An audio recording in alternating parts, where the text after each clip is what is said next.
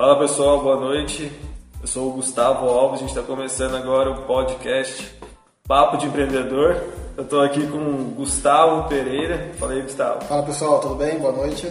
E com o Elon. Salve, salve galera, boa noite, tudo bem com vocês? É, Gustavo, se apresenta aí pra gente, o que, que você faz? Cara, atualmente eu trabalho aí no comercial de uma escola de inglês em Lorena. Já trabalhei no comercial de algumas outras escolas. Falar isso É, cara, eu trabalho na melhor escola de Lorena, diga-se de passagem.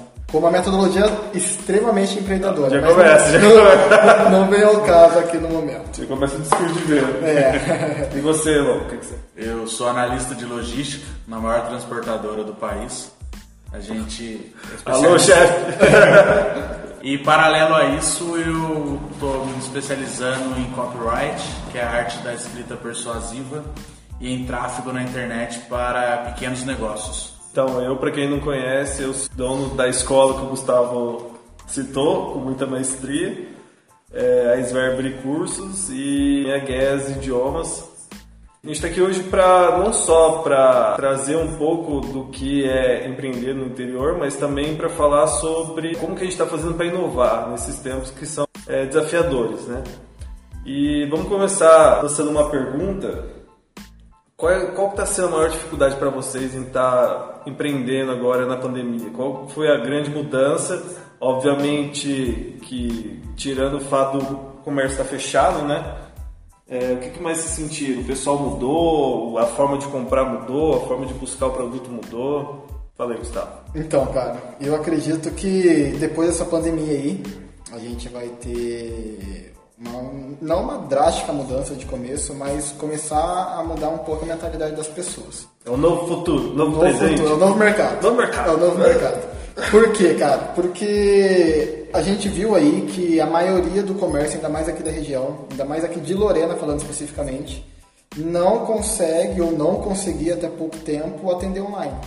Não tinha um negócio digital, não tinha muitas vezes uma página em uma rede social. Comércios que estão há 30 anos aí, né? Exatamente. Estão seguindo o tradicional, né? Tradicional. Eu concordo com o Gustavo e complementando, é, eu acredito que o que era considerado futuro, a internet, ela já já está aí há tempos. E em tempos de pandemia, pode-se ver que o grupo Magazine Luiza ele cresceu 150% o seu e-commerce do começo do ano até aqui. Enquanto o grupo Via Varejo teve um crescimento, teve suas vendas com todas as lojas fechadas nesse tempo de pandemia, vendeu 80% do que vendeu no, no ano passado. Então as pessoas estão consumindo na internet. O que falta é essa mentalidade, principalmente aqui no interior onde a gente vive. É entender que as pequenas lojas também precisam estar no Google, precisam estar no Instagram, porque a tendência já não é mais a pessoa ir lá e ver o que ela quer comprar, ela vê da casa dela. Então acredito que seja importantíssimo trazer essa mentalidade aqui para nossa cidade. E como que vocês acham que esses comércios locais podem estar estruturando? Vamos supor que Lorena tem aquela padaria do mesmo senhorzinho que vende o mesmo pão há 30 anos, o famoso pão da Copa, né? Sim. 30 anos! É, como que, que esses comércios assim tão tradicionais podem estar se adaptando para o online? É, porque loja de roupa só tirar foto e colocar roupa na internet. Lo- é, Empresa de cursos como a nossa, só pegar os cursos e gravar e dar pela internet. Mas e os comércios tradicionais, mercadinho, padaria, farmácia, como que eles podem estar migrando para online e evitando fechar, né? Até mesmo porque a gente viu aqui que, tirando a culpa do, do nosso famoso lá, né? Essa naufragia que devolve meu dinheiro. E tirando isso, é, muita empresa fechou porque vivia do fluxo de caixa, não tinha uma, é, uma reserva, né, uma gordura que a gente chama para estar se mantendo em um tempo. Como é que vocês acham então que, que essas empresas mais tradicionais podem estar se posicionando aí na internet? Eu acredito que, por exemplo, você está numa padaria. Tem uma padaria que ela é pequena no meu bairro, é padaria Pão Nosso. Eles fazem delivery. Eles estão no iFood, estão no iFome, eles fazem a divulgação do produto. Eu acredito, pelo que eu vejo, falta se adaptar, falta um especialista, mas eles já estão entrando na internet. Tipo assinatura? Não, ele posta lá na página dele, ele usa o Facebook, mas ele posta lá, ó, acabou de sair o pão, tem pão de queijo, tem pão de mel, eu entrego no conforto da sua casa. Uhum. A pessoa faz o pedido, ele leva. Então acho que uh, uh, quem é mais antigo, tá, eu tenho 30 anos de padaria, precisa entender que o mercado mudou. Sim. Precisa entender que quem compra dele há 30 anos, às vezes já não está mais vivo. Às vezes já não pode comprar. Quem faz a compra é o filho, quem faz a compra é o neto, e o neto está no celular. Então ele tem que entender que esse mercado está mudando. E quem não mudar, infelizmente, eu acredito que vai ficar para trás. E é interessante você comentou da assinatura, Gustavo, porque é uma saída. Porque hoje em dia, cara, eu não digo 100% das pessoas, mas 90% das pessoas aí consomem o pãozinho francês. Vão lá na padaria toda manhã e, e compram o seu pão. Em tempos de pandemia, cara, que a gente vê que a gente tem que evitar sair de casa, né? infelizmente a gente tem que trabalhar, tem que tentar seguir a sua rotina, mas evitar ao máximo o cara vai, dono de uma padaria, lança essa assinatura e entrega pão todo dia de manhã fresco. É, a vantagem da assinatura, então, que você está falando, é assim, o cara não precisa ficar sempre prospectando o cliente nem esperando o cliente bater tem na porta. Ele já, já tem lá o cliente diário, como entrega de jornal, né? Exatamente. citar isso agora. Lá, tempos atrás, não era o leiteiro que ia na porta da sua casa entregar Sim. o leite? Isso voltou. Isso voltou. Hoje é, é o pão, é a compra é, como um futuro mais distante com a internet das coisas, não vai ter mercado, cara. A sua geladeira conectada e programada vai, vai fazer a sua compra. Exatamente. Aí entra na questão que eu ia fazer para vocês agora, que é como vencer o tradicionalismo. Que é como o Elon falou, o tradicional já está morrendo. Sim. O carinha que ia no mesmo mercadinho 30 anos seguidos, como meu avô, por exemplo, já morreu. Então, é, aqueles que que mantêm o mesmo negócio vivo aqui, que são tão tradicionais, né? Tão, é, que duram tanto tempo, né? Mas como vencer isso? Como quebrar essa barreira? Porque são pessoas que não têm conhecimento de, de tecnologia. Meus pais começaram a mexer em rede social agora, do nada tiveram que adaptar tudo para sobreviver, né? Que saber mexer na internet, como eles falam, acabou virando questão de sobrevivência. Qual, qual seria o caminho para essas pessoas? Cara, eu acho que o principal bloqueio que a, ainda mais a galera mais velha tem é o próprio bloqueio mental. Colocam naquela cabeça de que eles fazem isso há 30 anos e há 30 anos dá certo, não é agora que vai dar errado. Já passou guerra, já Exatamente, passou furacão, já cara. passou governo. Exatamente. Graças a Deus já passou. É, mas. então eu acho, cara, que o primeiro passo é o dono da padaria ele sentir, porque ele vai sentir no bolso. Isso aí é fato. Para o cara da padaria lá, a gente está usando a padaria em questão, mas eu digo isso no, na maioria dos comércios, né? Então vamos, vamos, vamos pensar numa coisa. Aquele pipoqueiro que tinha na praça. Sim. O cara vendeu pipoca ali 30 anos, tirar o sustento dele ali. Como é que esse pipoqueiro pode inovar para para sobreviver, pra, pra superar, né? pra superar.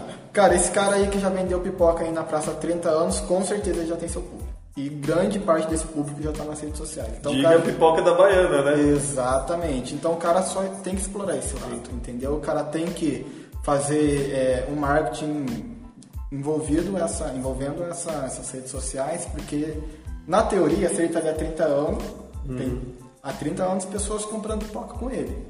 E essas pessoas, cara, grande parte delas já estão na internet. Então é uma forma que ele tem. Poder... Mas no caso, assim, eles construíram um público, mas você sabe o nome deles? O nome da carrocinha? Ou, assim, na praça tinha quatro carrocinhas. É o tio da pipoca. É o tio né? da pipoca. Então, eu acho que é importante frisar também que, independentemente do público, ele tem um público forçado, eu vou comprar no, o, no tio da pipoca ali. É, o público se renova, todo mundo come pipoca. Uhum. E as crianças estão na internet. Então, como que o, ele vai vender uma pipoca para um filho? É subir um anúncio no Instagram. O filho tá ali mexendo, no, tá no YouTube jogando joguinho, sobe o anúncio da pipoca, do tio da pipoca. Entendeu? Não, mas como. Aí esse é o ponto, Elon, é exatamente isso. Como que o tio da pipoca, que passou a vida inteira vendendo pipoca, vai, aprender, vai, criar, vai criar um Instagram Sim. e subir um anúncio no Instagram. Mas ele não precisa criar. Ele tem pessoas que fazem isso. É, Tem pessoas que, que são é, especialistas nisso. e não precisa muito, não vai gastar um absurdo. Eu acho que primeiro, contra fatos não há argumentos. Você mostra dados, eu acho que isso, os, dados reais convencem qualquer pessoa, independentemente se é novo ou se é velho. Então, se, se você mostrar para ele aqui, ó, o seu João, deixa eu que é o seu João. Seu João, o senhor está tendo tanto de lucro, o senhor está tendo um gasto X e está tendo tanto de lucro. Se o senhor gastar X a mais ou Y a mais, que é um valor que não é caro hoje, você consegue pessoas para gerir a sua página, quem está começando por 200, 300 reais por mês. Uhum. O cara dá, fazer tudo isso, fazer um, um copy considerável para atrair o público, gerir imagens, subir anúncio.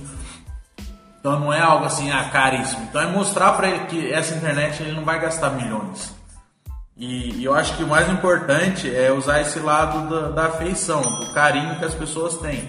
Então faz algo assim, ó, eu tô aqui há 30 anos e agora eu tô na internet para te atender melhor. No Hoje caso, eu te atendo no conforto da sua casa. No caso, você não, vocês não acham assim que os netos ou os filhos que já têm mais facilidade com isso tinham que entrar em cena para estar tá ligando então esse comércio tradicional local com esse tipo de profissional que você está falando, os especialistas, digamos assim? Sem dúvida, ou até dependendo do conhecimento do, do neto, se for um negócio local, uma holding local, é, a pessoa pode assumir. Uhum. Isso não, é, se tornar especialista em algo não é o fim do mundo.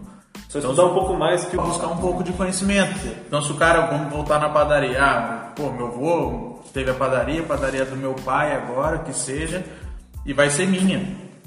Cara, é muito melhor você ter uma padaria do que você ter uma CLT. Se for para alguém enriquecer, que você enriqueça. Então busque seu conhecimento.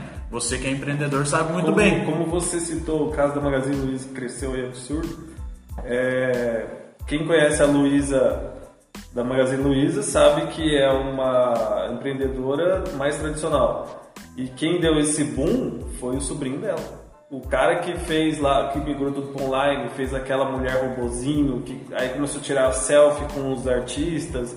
O cara conseguiu fazer artista tirar selfie com uma personagem 3D, né, fictícia.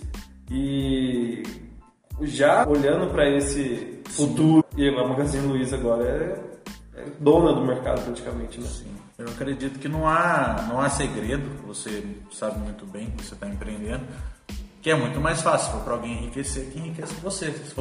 Porque eu acredito que na verdade, para outra pessoa você está vendendo a sua hora. Uhum. Quanto vale a sua hora? Você trabalhando para você, você está comprando a sua hora, mas está comprando a sua hora disponível. Então você sabe que se você tem o seu negócio, você vai ter o seu tempo disponível. Entendeu? Então, pô, busca conhecimento. Ah, mas a padaria é assim há 30 anos. Mas o mundo mudou há 30 anos vocês citaram, já passou furacão, guerra, tornado, o cara sobreviveu, mas uma hora não vai, cara. Não vai, tudo muda, tudo, tudo tem que ser moldado, tudo tem que ser adaptado. você, Gustavo, o que, que você acha, assim, o que, que você mais conseguiu sentir a diferença? Você está acostumado a trabalhar essa parte comercial presencial, né? Estou prospectando ali no mano a mano, no dia a dia, e agora que a gente não pode mais abordar é, pessoas na rua, né? Que inclusive é a forma que muita gente tem para trabalhar. É, a gente não pode mais receber clientes na escola, que também era muita, muita assim, a, o comércio de muita gente tinha que receber loja de roupa, loja de sapato, loja de brinquedo. É, o que, que você mais sentiu nessa transição que a gente fez agora para online? Cara, eu acho que a gente tem que se reinventar cada dia que passa. Então, assim, é, para o setor que eu trabalho, que é essa área comercial, que realmente é o setor, um dos setores né, que tem mais contato com o público, ele tem um pouco de impacto.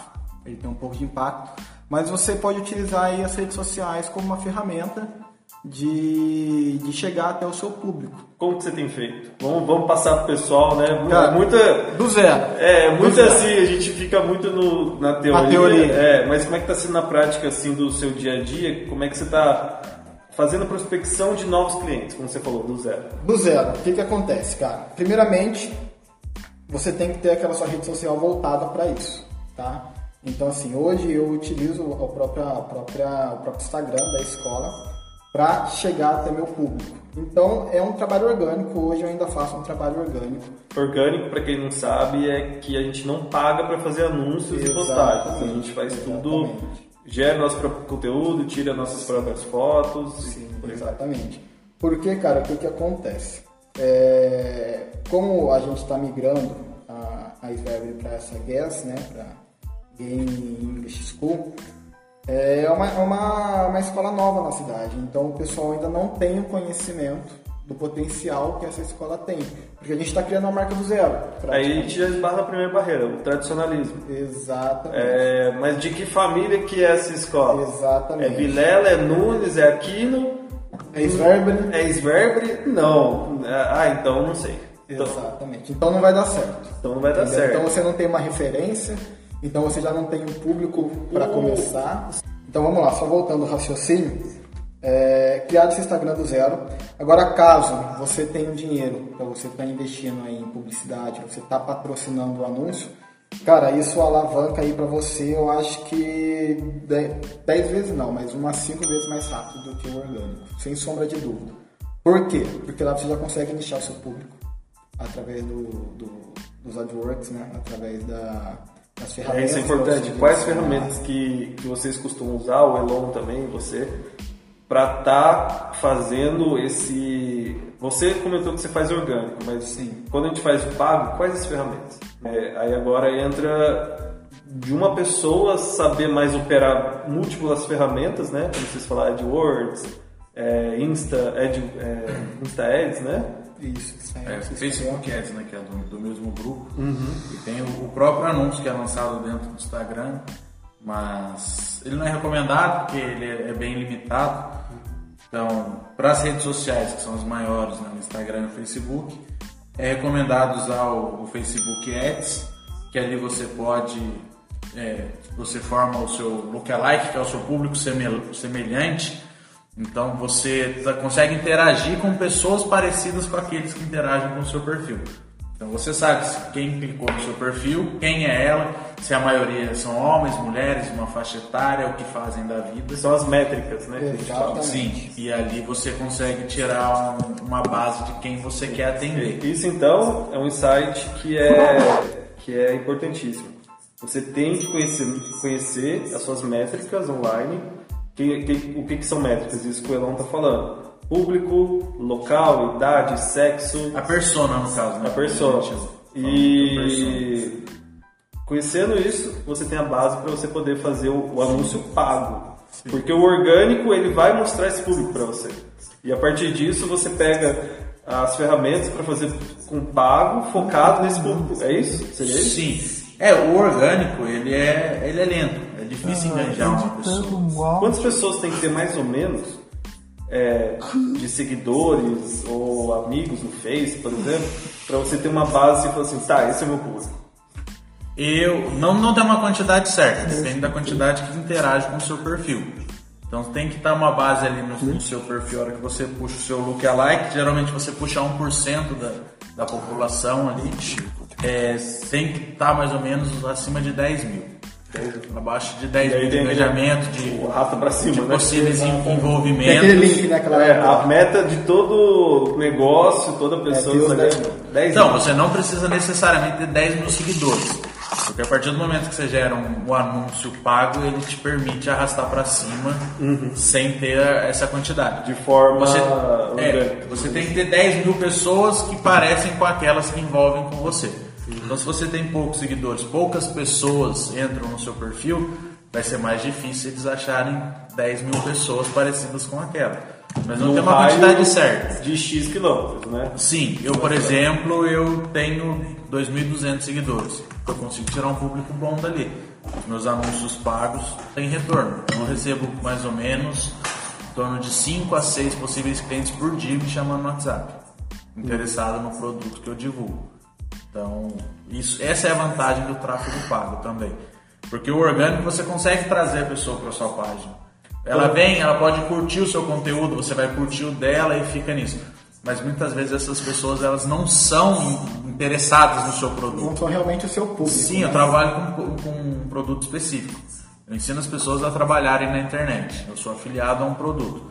Então, nem todo mundo quer aprender. Nem todo mundo que está no meu Instagram quer aprender. Mas eu sei que todo mundo que me chama no WhatsApp quer. Então eu tenho que criar minha persona não através do meu Instagram, eu crio a minha persona através do meu WhatsApp, Que é o seu público final. que é o meu público final, que é a ponta ali do funil de relacionamento. Se a gente. Vamos pegar um exemplo bem comum aqui na cidade, que é a cidade interior, loja de roupa. Sim. É, é fácil comparado a serviços. Porque loja de roupa, querendo ou não, você compra as roupas, tira a foto, coloca na internet. E como que você, como que vocês diriam assim que a gente consegue atrair clientes para acessar a minha página? Como eu compartilho um troca-troca, eu mando um WhatsApp, qual que seria o caminho Cara, mais fácil? assim? Eu acho, uma opinião pessoal, que antes de você ter cliente para acessar a sua página, você primeiramente tem que ter uma página bonita. Estruturar o, a sua vitrine, Porque isso assim. pesa muito, pesa muito. Porque não adianta nada você fazer uma puta divulgação e chegar lá, você ter aquela foto escura, você ter aquela, aquela roupa que não é uma roupa da moda, entendeu? Então eu acho que assim, o primeiro passo é você deixar a sua estrutura da, de loja virtual, o seu feed organizado. Eu acredito, o feed organizado é a primeira, é a primeira impressão. Ali junto com a bio, os destaques, e a primeira impressão é a que fica. E o complemento que além disso, o importante é você entender o relacionamento. É você conhecer a sua persona, é tá ali na sua página quem você quer atender. Porque vamos citar um exemplo, é, não adianta eu ter uma loja de surf skate e querer postar foto de roupa de idoso Exatamente. entendeu? Então eu tenho que entender bem a minha persona e falar na linguagem dela. Então se eu atendo o público jovem, não há problema nenhum falar uma gíria. E outra coisa, não adianta também você ter uma, uma loja de surf skate e publicar moda no Rio ou moda em São Paulo. Se no interior a roupa que a gente usa é moletom e Juliette. é isso que você tem que publicar. Se, Não, se depende, todo é o mundo. seu público, se, se a sua persona, se, se você entende que os, ah, quem, quem vem visitar minha loja, porque algo físico é, é mais fácil você fazer também essa, dessa dimensão do que algo digital. Quem, quem vem visitar minha loja, o que, que eles procuram? Sim, mas eu já vi loja, como a gente conhece aqui, loja de, de roupa que faliu porque queria trazer tudo bom do melhor. Não tinha aquele feeling de saber assim, tá, essa é da Supreme e tem custa 900 reais uma camiseta. Pessoal, é, você também tem que saber o poder aquisitivo. O pobre cliente. compra. O pobre muitas vezes compra mais que o rico. Pode não comprar mais em, valor de um produto, mas pode comprar mais em quantidade. Entendeu? Eu tive loja de roupa. Fiquei dois anos com uma loja de roupa. Eu trazia de São Paulo. E eu vendia muito. Eu trazia tênis do Porto de Santos. Vendia muito. Uhum. Vendi porque meu preço era bom. Mas esse, esse é Entendeu? o comércio mais comum aqui. Então, cara, mas qual que é a vantagem? O pobre quer andar de Juliette. Pra ele não importa se não é o Juliette que custa mil, mil e quinhentos reais. É o Juliette. Ele pagou 50 num- numa réplica que, que vai deixar ele cego talvez no futuro. Mas ele tem, ele quer usar Oakley. Não importa se não é a camisa da Oakley que custa 300. Ah, mas ele comprou por 30. Mas ele tá feliz, cara. Quer estampar a marca. Ele quer a marca, é o nome, ele quer usar aquilo. Ele quer o nome, né? Entendeu? E é que muita gente não entende. Não é só isso. Não é só vou comprar uma roupa de, de 900 reais. Tem mercado aqui? Tem, tem pessoas que consomem? Então o rico tá comprando roupa na Renner, cara. Ele vai comprar Pagando- roupa fora Pagando viajar. 30 reais na camiseta. Você entendeu? O rico tá comprando na Renner. O que, que adianta eu querer vender uma camiseta de 900 reais?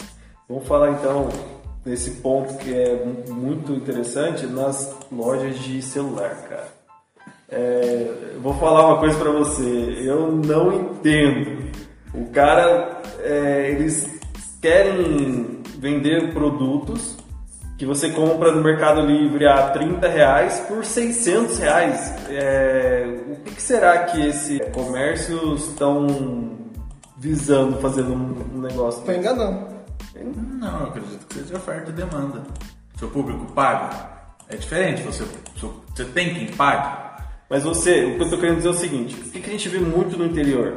O cara abre uma loja, uma esfirraria, vai vender esfirra. A esfirra é um real, começa a bombar, bombar, bombar, aumenta a esfirra para dois reais. Começa a bombar, bombar, bombar para três. Aí já não bomba tanto. 3,50, já não tem mais. Em vez do cara voltar ao preço que ele dava antes, ele prefere falir e fechar do que ele falar, não, peraí, tá dando errado. É, vamos voltar às raízes, né? É, vocês acham que esse é o maior problema dos comércios aqui?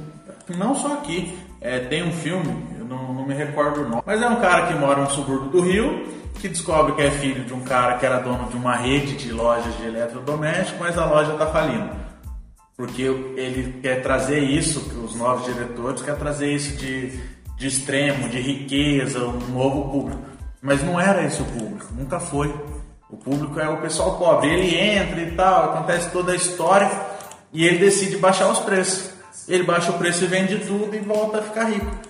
Então é, é basicamente isso. Você tem que entender o seu público, cara. Se você conhece a sua persona, você sabe o que fazer. Um exemplo ideal disso é a Kodak. A Kodak, 1980 e pouco, um diretor virou e falou assim: ninguém vai querer ver foto em tela de câmerazinha. Sim. Kodak faliu. Uma empresa imensa. Então, se você não entende para onde está indo o seu público, qual que é, o, é, a vontade, inclusive, você vai quebrar. Sim. Se eu quero comer uma esfirra de 3 reais, eu vou no Habib's. Eu não vou num lugar que eu não conheço. Não, exatamente. Aqui a gente pode ter, tem um ponto de esfirra ali. Uhum. Lota, porque é um real. Se fosse cinco. Ia lotar? Será que ia lotar? Será que ia comer ali ou ia comer na quente? É, é, aí entra no ponto que, que é o que a gente está vendo agora mais a quarentena. Lanches gourmet. É, a que ponto que um lanche custa 20, 30 reais e vale a pena, sendo que se eu for no mercado comprar os ingredientes, como você mesmo costuma falar, né? Você vai gastar 20, 30 reais para você fazer 2, 3, 4 daquele mesmo lanche. É, você acha que, vocês acham, aliás, que é uma tendência a gourmetização, não só de lanche, como de tudo, né? É, ou vocês acham assim que é uma onda que já já o pessoal vai perceber que não, não Cara, vai vingar? Eu eu acredito que, primeiro, esse negócio de gourmet é muito chato. Eu gosto, eu como. Gourmet pra eu, mim é maionese caseira. Não, eu como, cara. Por sinal, falar do lanche do Joy aqui é o melhor. Momento é caro, é caro, mas, é, mas vale a pena. Entendeu? Eu fiz um monte de lanche, cara. Pô, quem comeu sabe. Meu lanche é melhor do que muitos que tem por aí. Não é melhor que o dele. Então vale de vez em quando você pagar 23 reais no lanche dele. Uhum. Porque ele tem um diferencial. Mas eu acho muito chato esse negócio. Ai, gourmet. Porra, fui pedalar esse dia lá em Aparecida. Mano, fiquei indignado. Tô lá pedalando na avenida. Vejo um letreiro, um banner do cara. Eu não me lembro o nome, não sei o que lá. Tatuaria. Ah, tatuaria se fuder, mano. Desculpa perder ali. Tatuaria, velho. Tá vendendo tatu?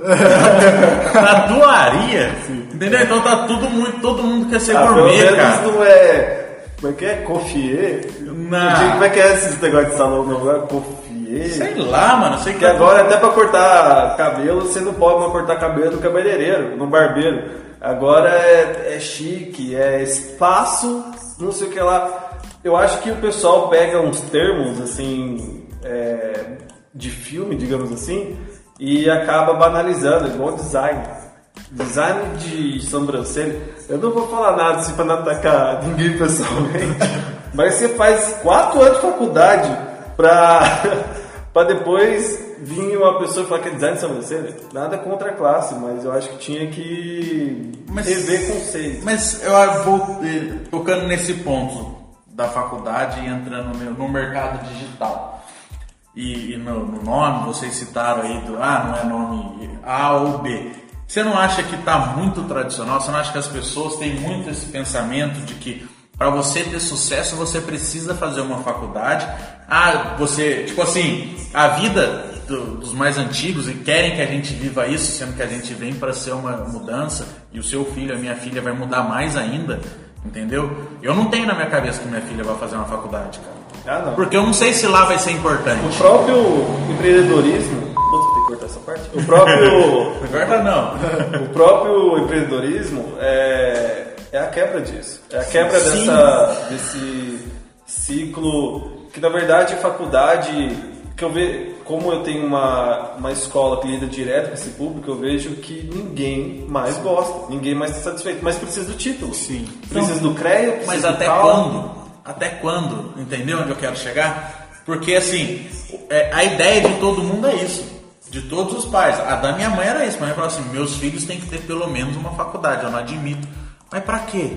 Eu tenho faculdade, sou fodido. Pra trabalhar com carteira assinada. Sim. Entendeu? A ideia é essa. O pensamento das pessoas ainda hoje é esse. Eu vou estudar, vou fazer uma faculdade, eu vou começar numa empresa e nessa empresa eu vou crescer, crescer, cre crescer, vou chegar no meu máximo e vou me aposentar. Mas é porque as pessoas que estão empregando hoje são as pessoas que falam pra gente fazer faculdade. Sim. E a nossa geração que nós temos 30, né? Temos 30. Mas daqui a 20 anos, quando a gente for o decisor de empregar, eu falo assim, cara, não é tão importante assim. E aí, aí esse cara vai perceber isso daqui a 10, 20 anos. Eu falo, não, nem faz. Se você é especialista nisso, com certeza. Você pode dizer. Com o certeza. cara faz. Eu tenho alguns alunos aqui que não fizeram faculdade, fizeram vários cursos com a gente aqui, e o cara é uma puta de um especialista. Porque a faculdade, cara, ela não vai te formar especialista. Ela vai te. talvez te dar um norte. Pra mim, na minha faculdade, cara, hoje, estudando uma outra coisa, seguindo um outro caminho, trabalhando num ramo que eu estudei pouco na minha faculdade, na área da logística. Cara, minha faculdade serviu para fazer amigo. Minha faculdade serviu para dar risada, ter amizade com os professores, não é, não tô falando da qualidade do ensino deles. Mas, cara, o que, que eu aprendi lá? A estrutura. Não aprendi nada. Cara, mas, mas Você hoje, entendeu? hoje, por exemplo, e de novo a gente volta a tocar no tradicional. A gente já vem de, de família que a mãe o pai não te obrigam, mas falam que se você não fizer uma faculdade, você não vai ser ninguém na vida. Vai ser burro. Filho burro. Não quero burro. Eu, Exatamente. tinha, eu gravei um vídeo uma vez, é, um aluno perguntou assim, ah, é, como que eu faço para ter sucesso no mercado e tal. Eu gravei um vídeo, aí uns amigos meus de infância comentaram assim, é, e olha, olha você, que legal, e olha que falaram que você ia ser lixeiro. Eu falei assim, o cara que falou que ia ser lixeiro, primeiro, ele é um baita ignorante porque o cara que exerce a profissão é coletor de lixo, não é lixeiro. Lixeiro é onde você joga o lixo, é outra coisa. E outra coisa, e se eu fosse lixeiro? Sim. Então a gente, pra você ver assim, que ele acha que se eu não estudasse, eu teria uma subprofissão, se é que ele considera assim. É, sendo que, se para pensar em empreendedorismo, é uma, é uma subprofissão, primeiro, porque quando pergunto pra você assim, cara, o que você faz? Ah, eu sou empreendedor.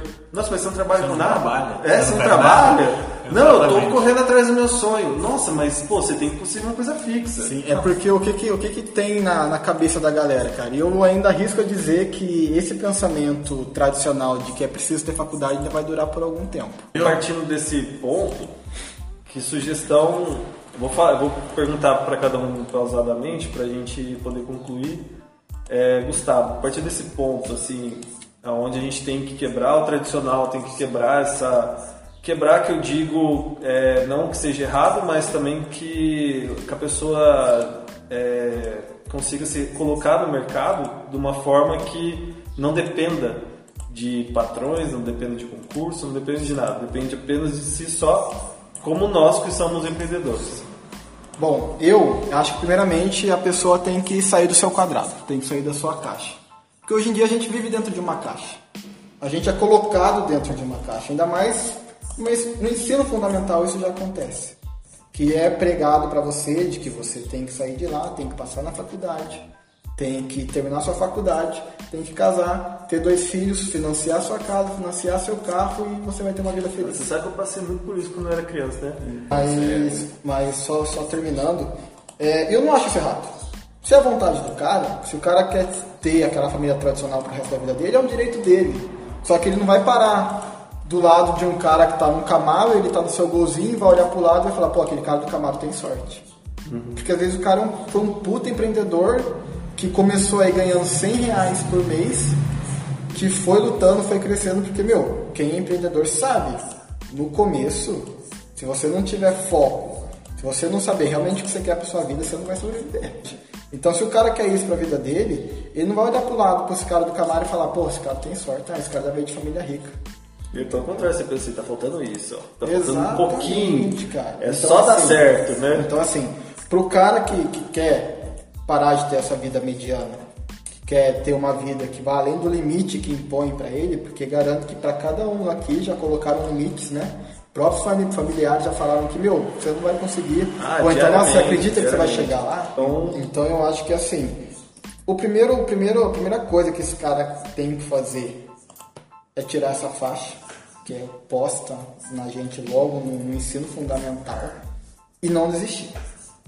Porque, cara, tem muita gente aí no mercado que sonha em ser empreendedor, mas na primeira crise, na primeira batida de água na bunda, o cara já, Então você renda. tá falando assim que o primeiro passo para você poder quebrar esse ciclo é você vencer as suas crenças limitantes. É você Exatamente.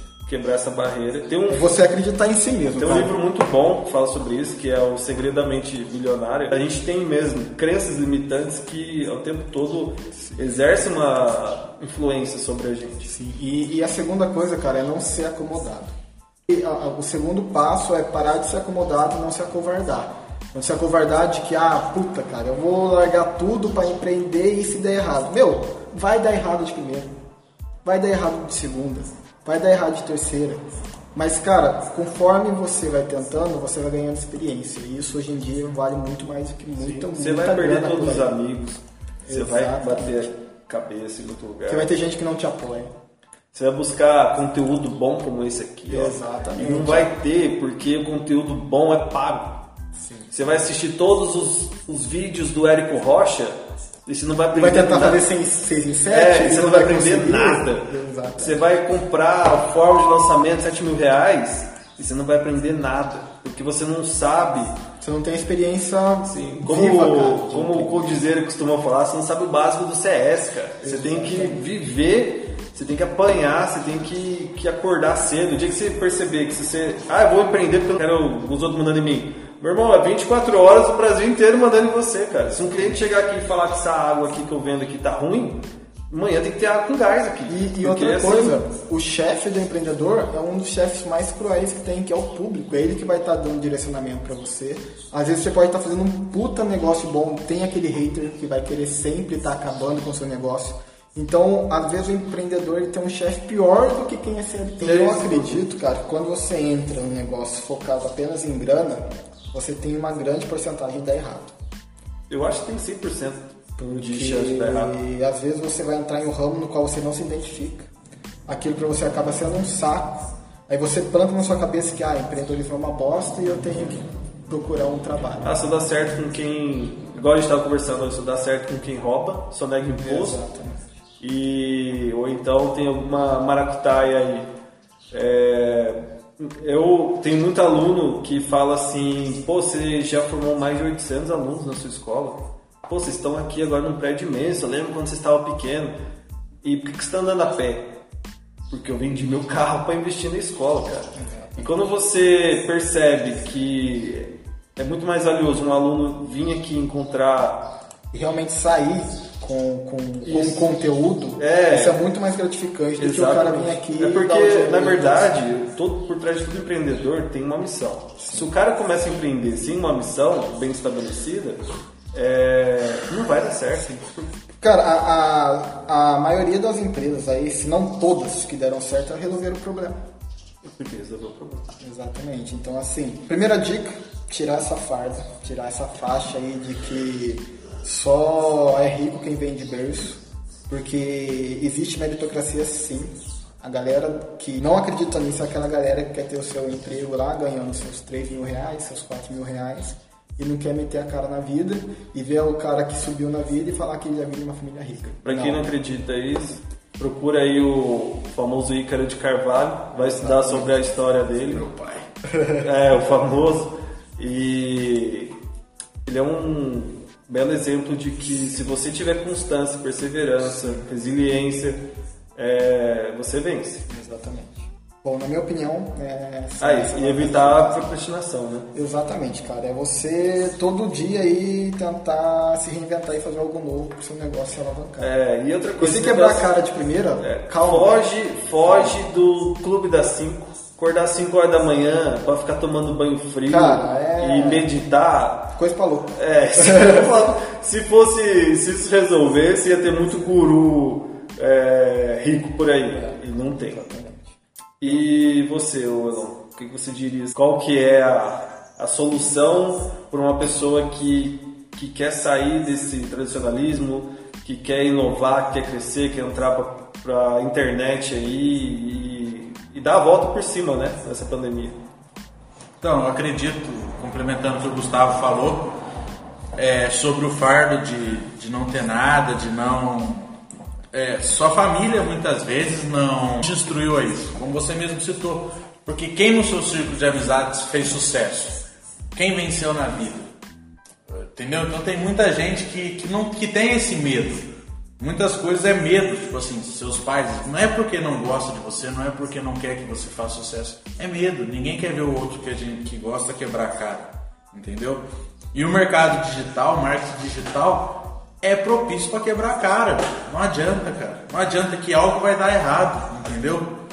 Vai, vai ter alguma coisa que vai dar errado. Então você tem que ter essa noção de que que a hora que der errado você tem que estar preparado. Eu acho que você traçar o seu caminho é você imaginar onde você está, para onde você vai. Ah, eu estou aqui hoje. Onde eu quero chegar? Daqui um ano, daqui dois. Tem que ter visão. Certo, só que você tem que ter visão também do que vai dar errado. Você tem que estar preparado para o erro. Aí entra numa questão que é muito engraçado. Quando eu abri a escola, quando eu coloquei na cabeça que eu queria ser empreendedor, eu chamei um colega meu e ele tinha muita, muito conhecimento teórico sobre o que era ter um negócio. E aí ele falou para mim assim, você tem que fazer um, um mapa mental aqui, se imaginando daqui a um ano, três anos e cinco anos. E aí eu coloquei, ah, daqui a um ano eu quero estar no espaço X, daqui a três anos eu quero ter formado X alunos e eu quero ter aparecido na televisão, as coisas que eu sonhava, né? E daqui a cinco anos eu quero estar com 20 cursos, cursos na internet, eu quero, sei lá, aparecer alguma revista, etc. E aí, por coincidência, ontem no Face apareceu que há dois anos atrás, que na verdade são três anos a partir do momento, foi quando a gente deu a nossa primeira entrevista para televisão. E recentemente apareceu que a gente formou, coloquei lá, a gente formou nosso número 800, que era muito mais, acho que era 500 que eu tinha colocado. É, eu não tinha ideia que ia acontecer, mas eu tinha a visão e eu sabia que esse era o meu norte. Não que fosse uma meta para mim assim, tipo, igual o Elon tá falando, ah, pô, você tem que, você tem que se imaginar, se ver. É, e eu me via. E diariamente, assim, quando eu tomava uma atitude, eu ia, eu ia em prol daquilo, eu pensava assim, isso vai me levar lá, na, naquela lista que eu fiz. E a, a minha mãe fala muito isso. É, tudo é a energia que você manda, energia mental. Sim. É, se você coloca na cabeça que você vai ser bem sucedido, que você vai ser um milionário, por aí vai, você vai ser. Contanto que você faça um movimento em prol disso. Eu, eu postei isso ontem no, no, no Instagram, uma frase que, que é até do Ica, de uma das aulas deles, ele cita isso. Ele fala assim: as pessoas que, que acreditam que terão sucesso elas estão certas. E as pessoas que não acreditam que terão sucesso também estão certas. Porque acredito, se você pensa, ah, eu quero ser milionário, eu, você tem um sonho, ah, eu quero ter uma Ferrari. Eu vou trabalhar para ter uma Ferrari. Pode ser que você não tenha Ferrari, mas você vai chegar próximo, porque você traçou sua meta. Eu não tive uma Ferrari, mas eu tive um Porsche. Entendeu? Então não adianta você ter esse pensamento de vitimismo, esse pensamento de, de sofredor, de que ah, é tudo muito difícil, empreender é difícil. Foi o que o Gustavo falou. Você toma o primeiro tombo, você toma o segundo tombo, fala não dá, os caras que, que conseguiram eles são gênios. Não são, cara. Quem consegue é, é gente igual a gente. Não tem esse segredo. É trabalhar é persistir, é fazer o que gosta, acho que o Gustavo citou muito bem, cara, porque não adianta você escolher fazer algo que seja doloroso para você fazer, que você acorda todo dia, puta que pariu, tem que fazer aquilo lá de novo, não aguento mais. Então escolha algo que seja prazeroso. Se é isso que você gosta, se é prazeroso, se você tem amor no que faz, você tem persistência. E ligado a isso, você busca o conhecimento, que é de suma importância, porque não adianta você querer sem sem saber, então siga aqueles que sabem, no seu caso você citou o Ícaro, eu estou começando a seguir agora, e pô, assisti meia dúzia de aula dele, estou encantado com tudo e que ele fala. Uma missão, né? Eu. Desculpa te interromper. Sim. Na verdade, você sabe quando que eu realmente encontrei o caminho da escola? Depois de dois anos, é, eu, a gente fazia os cursos e tal, para ganhar aquele dinheirinho, né? Conquistar o almoço, é, vender o almoço para conquistar a janta, né? É, aconteceu um fato que eu percebi que a minha missão era mudar a vida das pessoas. Porque tinha um aluno que ele buscou a escola, ah, quero fazer um curso, tal, não sei o que. Aí eu fiz o atendimento padrão. O cara nunca mais voltou. E era um amigo da minha irmã. E aí não demorou muito, minha irmã chegou para mim e falou assim: "Sabe fulano? Ele se matou". Eu falei assim: "Ah, mentira". É, foi mentira, cara. Faz nem uma semana que eu falei com ele, não, ele se matou. Eu falei, mas o que aconteceu? Ah, ele tava desesperado. Ele tava buscando ajuda, a faculdade não ajudou ele, o emprego não ajudou ele, ninguém ajudou ele. E ele se matou. Daí eu fiquei pensando assim, caramba, é, eu poderia ter feito algo mais. Eu poderia ter feito algo para mudar a vida dele, impactar a vida dele. E aí, poderia ter ajudado. É, e aí eu encontrei minha missão. É, eu não estou aqui para ficar rico, eu não estou aqui para, é, sabe, para ter a maior escola do mundo. É, não tem como eu competir com isso, mas eu posso impactar as pessoas, mudar a vida das pessoas aqui, começando aqui no interior pequeno, né? E depois disso, cara, falar para você que as coisas deu um boom, porque eu entendi o nosso propósito e quando você vai trabalhar com um propósito na cabeça, tirando o propósito de botar comida na mesa, cuidar do filho, comprar roupa, etc., que é, que é a nossa sobrevivência, mas quando você começa a pensar, parar de pensar no eu e pensar no nós, cara, foi para mim assim, foi um divisor de água imenso. Mas é, eu concordo, eu acho que assim, uma das coisas que eu, eu sempre tive esse pensamento, e estudando agora, eu sou, eu sou mais ainda, é entender que você lida com pessoas. Ah, tipo assim, muitas escolas, muitas outras pessoas, muitos lugares entende que quando você entra, você é um número, você é um cifrão. E não é, cara. A gente precisa entender que a gente lida com pessoas. Entendeu? Vocês dois chamam Gustavo, vocês são diferentes. Cada um é cada um. Então acho que muitas coisas que não dão certo na hora que você vai empreender, que você vai ter seu próprio negócio, seja ele digital ou seja um, algo físico, não é entender isso, que você lida com pessoas, com dores. Você, você lida com a dor de alguém. Alguém vem fazer inglês aqui porque ela tem alguma dor, porque ela quer ter uma renda melhor, porque ah, ela sofre, quer, não quer que o filho sofra o que sofreu. Então tem, tem dor, tem sonho. Se você entende isso, cara, pra mim você já tá no caminho certo, entendeu? Uhum. Quer crescer, mudar de vida? Sim. É, é uma responsabilidade imensa, né? Você, a pessoa colocar a vida na sua mão, o futuro, a carreira. A carreira tá interligada ao ganha-pão e ou então se essa pessoa lá na frente vai ser bem sucedida ou se vai ser um fracasso, né? Lógico que vai de cada um o esforço, mas Sim. se eu dou o pontapé inicial, eu tenho dois alunos aqui que a gente acompanhou desde o início, que os caras se formaram com louvores na faculdade. Cinco estrelas. É, os caras são monstros. Eu, eu gosto de pensar que eu tive alguma participação na, na criação deles, digamos assim. Mas desde o início eu identifiquei que esses dois se destoavam. Então você tem ali casos que você vê, é, igual a gente tem uma aluna de inglês, que a menina infelizmente acabou é, perdendo tudo, a família dela acabou perdendo tudo e a gente deu assim a possibilidade dela fazer o curso com a gente. E ela tem sido a nossa melhor aluna, ela tem sido um dos destaques do nosso curso. Então, é, se eu vou deixar a minha, a minha dica, né? Se é que eu posso dizer. É, tem uma missão bem estabelecida. Se você não tiver uma missão, é, nem começa. Então, eu digo assim: tenha a missão, achou a missão, tenha a visão. É, galera, então é isso. Eu, a gente vai se despedindo por aqui. Foi um bom papo.